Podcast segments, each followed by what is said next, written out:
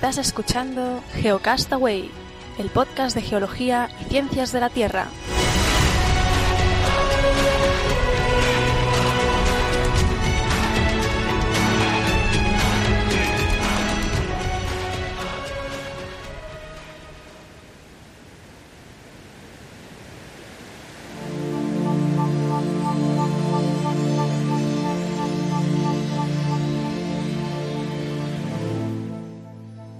Saludos genófragos del mundo, bienvenidos a Geocast Away, el podcast de geología y ciencias de la Tierra.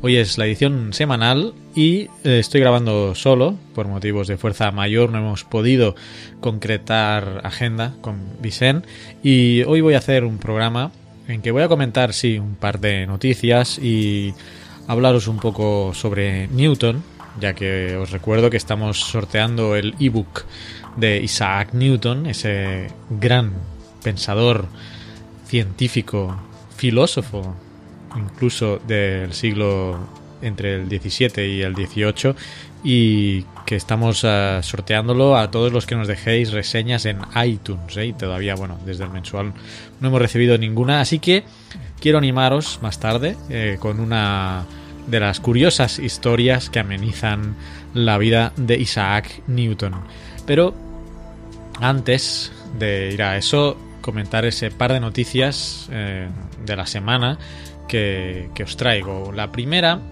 es eh, un nuevo mapa del universo, que muchas de las noticias lo titulan así, ¿no? El mapa más detallado del universo conocido.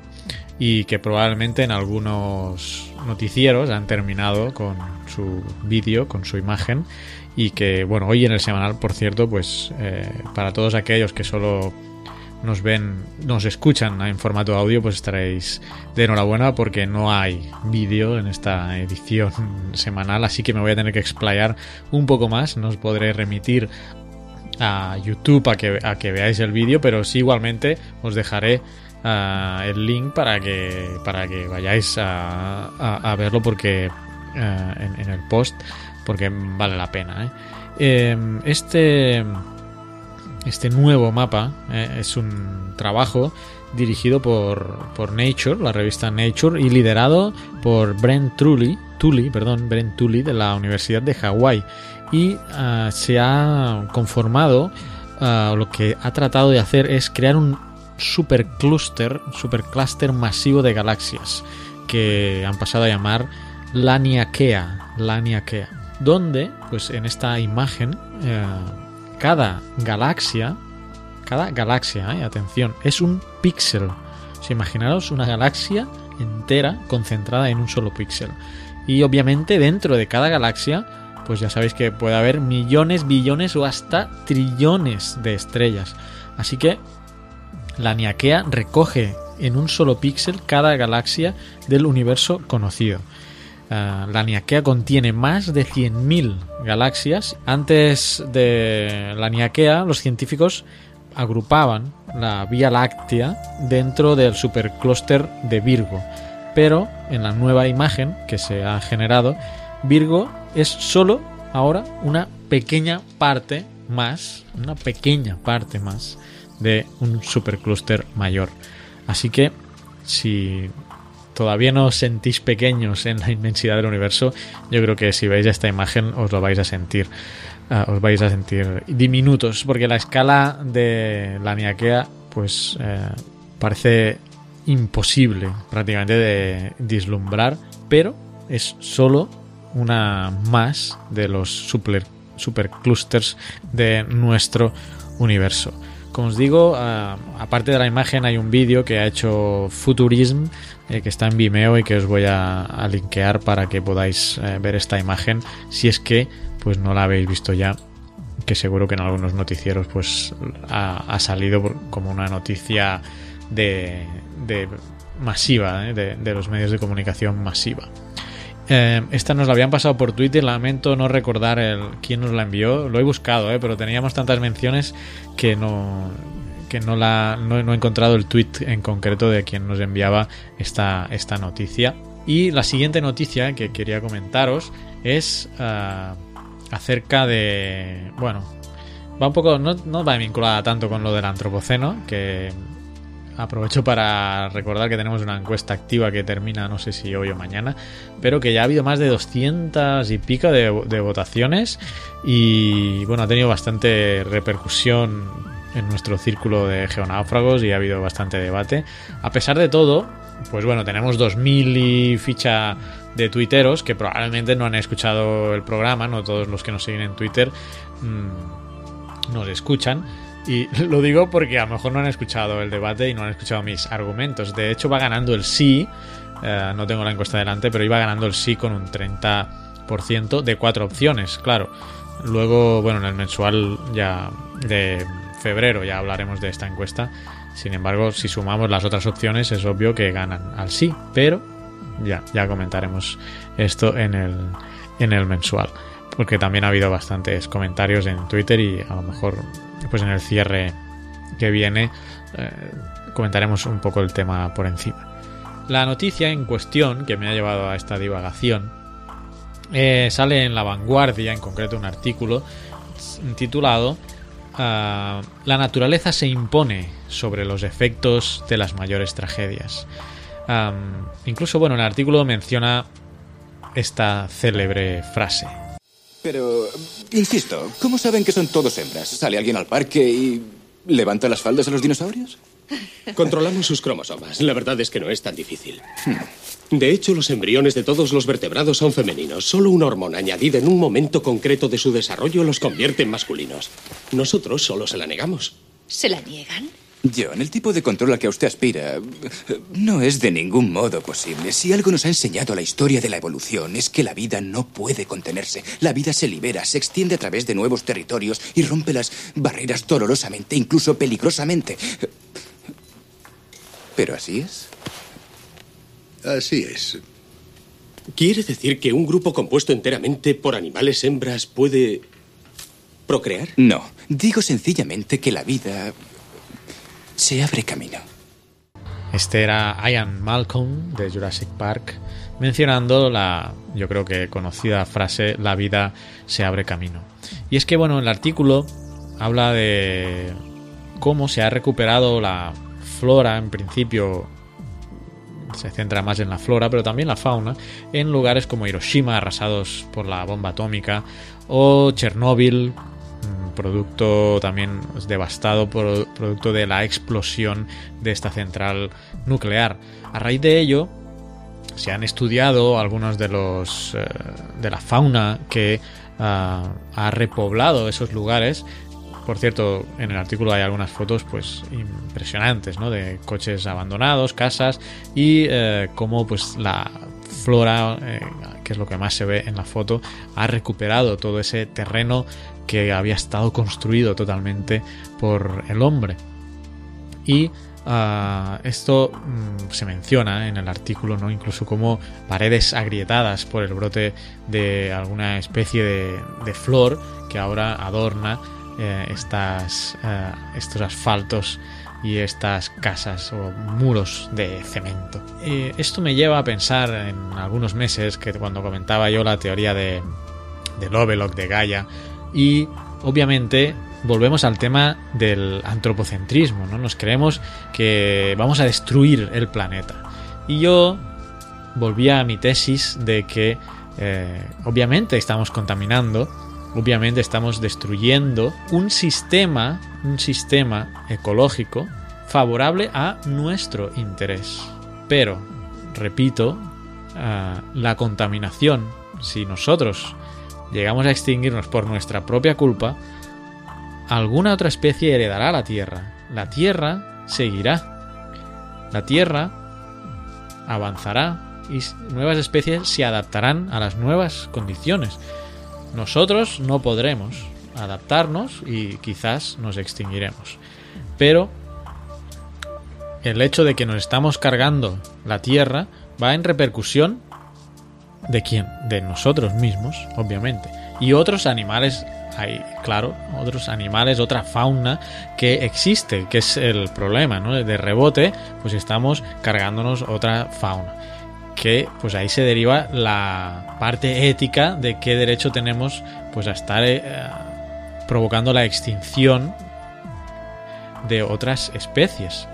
Pero si lo miramos fríamente, eh, al fin y al cabo somos una especie más que habita la Tierra y que, pues por suerte, nuestro cerebro ha evolucionado de tal manera que somos conscientes de nuestros actos. Nos ha dado, ah, nos ha dado la evolución.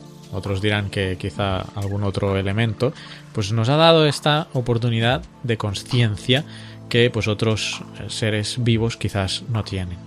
Pero bueno, al fin y al cabo, eh, la destrucción del ecosistema permitirá que otros eh, ocupen ese nicho. La, noticia que lea, quería leer algunos párrafos, eh, no del artículo, porque lo escribe pues, un periodista, pero sí recopila algunas frases de científicos, ¿no? Que, que me gustaría ah, mencionar. Por ejemplo, tenemos a Hersey, un científico que ha escrito varios libros, John Hersey, que dice, por ejemplo, sobre los restos de la ciudad, las alcantarillas, las orillas de los ríos, enredado entre tejas y fragmentos de techo sobre los troncos carbonizados de los árboles, se extendía un manto de verdor fresco, vívido, lozano y optimista, que crecía incluso de los cimientos de casas en ruinas.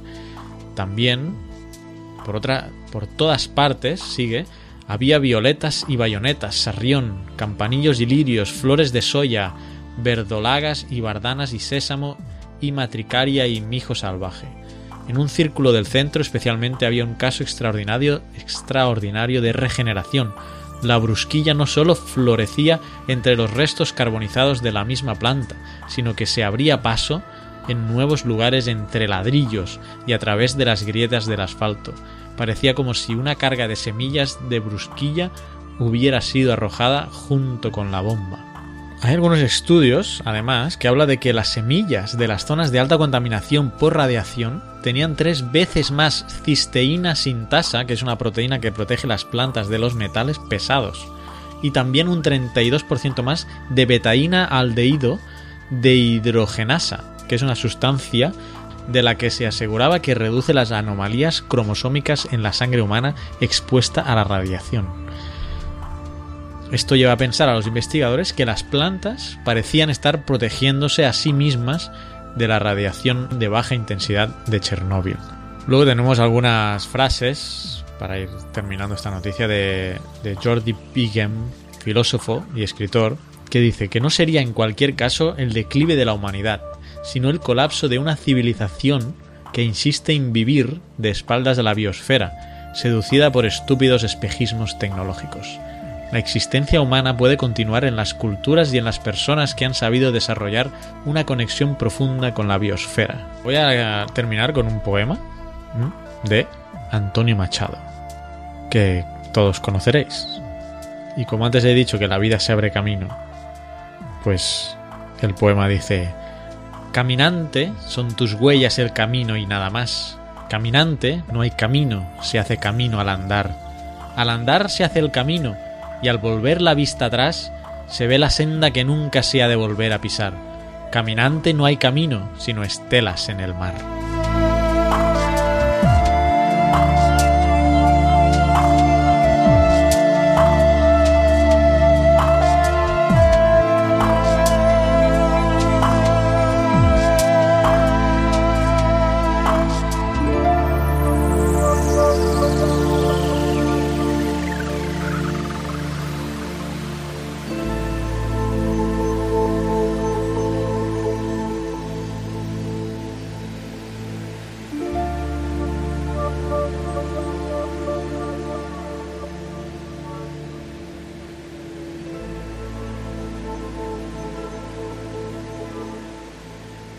Bien, a continuación, una de las muchas anécdotas de la vida de Newton. Newton, un niño prematuro que casi consideraban muerto al nacer, incluso si leéis la bibliografía que estamos sorteando, pues ahí se menciona que las sirvientas de la casa de Newton, mandadas por su mamá a buscar algún tipo de medicinas al pueblo, se pararon cerca de la casa, en algún punto del camino, a hablar y conversar ya que pues daban por seguro que el niño no sobreviviría. Newton sobrevivió y nos dejó, entre muchas cosas, los principios. Como digo, hay muchas anécdotas en la vida de Newton, científico, filósofo, matemático, teólogo incluso. Algunos oscuros tiene en la vida también de Newton, no muy difundidos quizá por la magna figura. Director de la Casa de la Moneda, inglesa también. En fin, un hombre cuya vida dedicada al estudio y al método científico pues le llevó a ser laureado por la propia reina de Inglaterra como Sir Isaac Newton. La historia, muy conocida por cierto, pero no está de más volverla a recordar. La historia que os quiero contar parte de, dicen, de una apuesta, de una apuesta en la que estaban involucrados tres científicos, concretamente Christopher Wren, Edmund Halley, el del cometa Halley, y Robert Hooke. Digamos que Robert Hooke, archienemigo de Newton, llevaron a cabo muchas disputas en esa época. Se intercambiaban multitud de cartas y como batallas en espada, ellos hacían batallas epistolares intercambiándose pues y refutándose teorías, ¿no? Robert Hooke eh, quizá no hubiera sido Newton lo que fue si Robert Hooke no hubiera estado presionándolo y viceversa también. Robert Hooke, también famoso en el mundo científico, quizá no hubiera sido lo que fue si Newton no hubiera convivido en esa misma época. En cualquier caso, estaban los tres en la Royal Society en una de las reuniones y mientras charlaban en algún momento se plantearon si la ley que había descubierto Johannes Kepler y de la que en Geocastaway tenemos un vídeo en la biblioteca que tiene muchas visitas, por cierto, de las tres leyes de Kepler, pues se planteaban eh, si esa misma ley, la, la ley que habla de que los planetas están gobernados en su movimiento por la inversa del cuadrado, si eso regía también las órbitas de, de, los planetas. Para ser más detallado, a partir de la tercera ley de Kepler, de Kepler para los que no hayáis visto el vídeo, se había concluido que la fuerza centrípeta hacia el Sol debía disminuir en proporción al cuadrado de la distancia de los planetas al Sol. En el vídeo esto queda absolutamente claro y meridiano. Entonces, a raíz de esa pregunta, Hooke sostuvo que podía demostrar todas las leyes del movimiento celeste a partir de la relación del inverso del cuadrado, y Halley admitió que su intento por hacerlo había fracasado. Wren se mostró escéptico sobre la afirmación de Hooke, y Hooke volvió a asegurar que contaba con la demostración, pero que pretendía mantenerla en secreto hasta que otros, en su fracaso por resolver el problema, aprendieran a valorarla. Así que probablemente en ese momento Halley apostó con Hooke que él era capaz también de demostrar que todas las leyes del movimiento celeste a partir de la relación del inverso del cuadrado podía resolverse. Y así quedó la cosa. Después de los dos meses, pues no pudo resolver el tema Halley y fue por ese motivo que en 1684 pues Halley visita a Newton en Cambridge. La mejor referencia a esta visita la tenemos del propio Newton que se la contó a Abraham de Moivre y dice, en 1684 el doctor Halley fue a visitarle a Cambridge. Transcurrido un tiempo uno en compañía del otro, el doctor le pidió su opinión sobre cómo pensaba que sería la curva descrita por los planetas, suponiendo que la fuerza de atracción hacia el Sol fuese recíproca al cuadrado de su distancia de éste. Sir Isaac respondió inmediatamente que sería una elipsis. El doctor dio muestras de gran alegría y sorprendido le preguntó sobre cómo lo había sabido. Lo he calculado, contestó él. El doctor Halley entonces le pidió que le mostrase enseguida su cálculo. Sir Isaac miró en sus papeles, pero no pudo encontrarlo. Sin embargo, le prometió que lo volvería a hacer y que se lo enviaría. Es probable que Newton supiera perfectamente dónde estaban esos papeles, pero su tendencia a no publicar las cosas y no dar sus estudios y sus escritos tan a la ligera en teoría, pudo ser el motivo por el cual le dijo a Hooke que no, que no lo había encontrado. En cualquier caso, la biografía habla de una rectificación en los cálculos que Newton había hecho y encontró un error. Un diagrama apresurado le había hecho confundir los ejes de la elipse con diámetros conjugados. Arregló ese pequeño problema y lo que desarrolló fue un pequeño tratado de nueve páginas con el título De motu corporum in girum sobre el movimiento de los cuerpos en una órbita.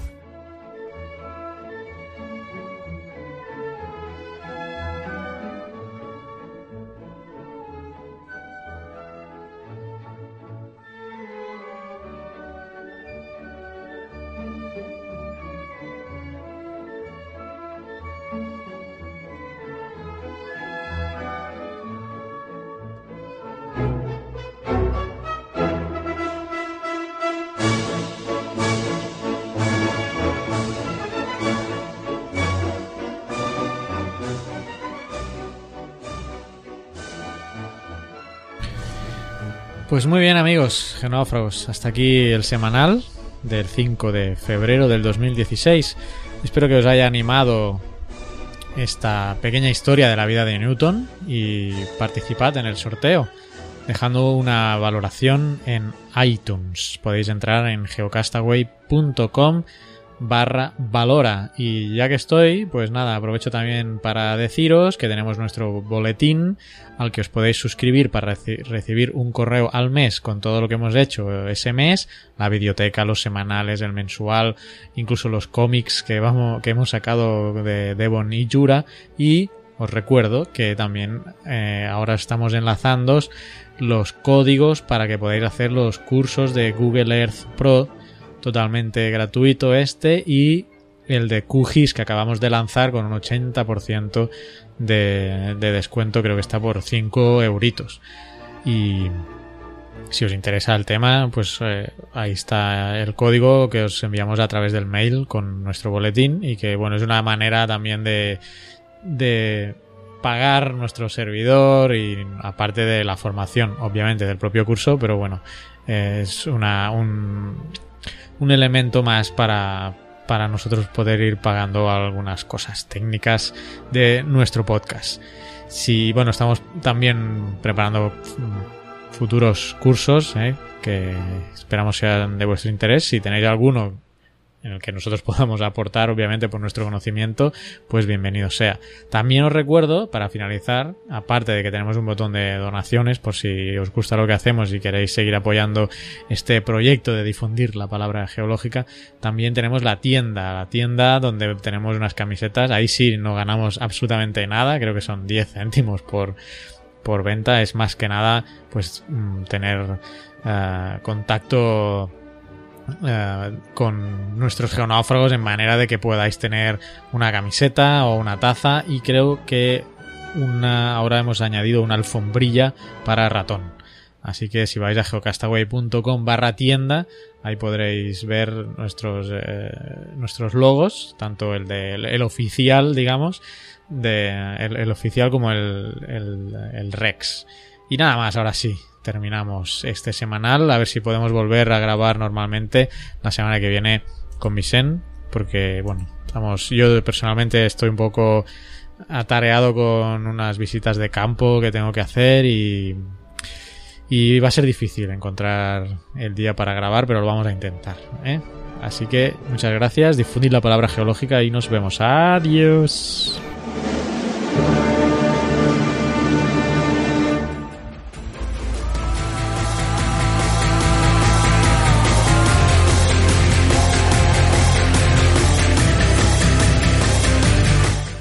Tus comentarios, preguntas o sugerencias a geocastaway.gmail.com. Puedes escribirnos en nuestra web geocastaway.com. Búscanos en Facebook y en Twitter. Y escúchanos también a través de iTunes, Evox o Miro.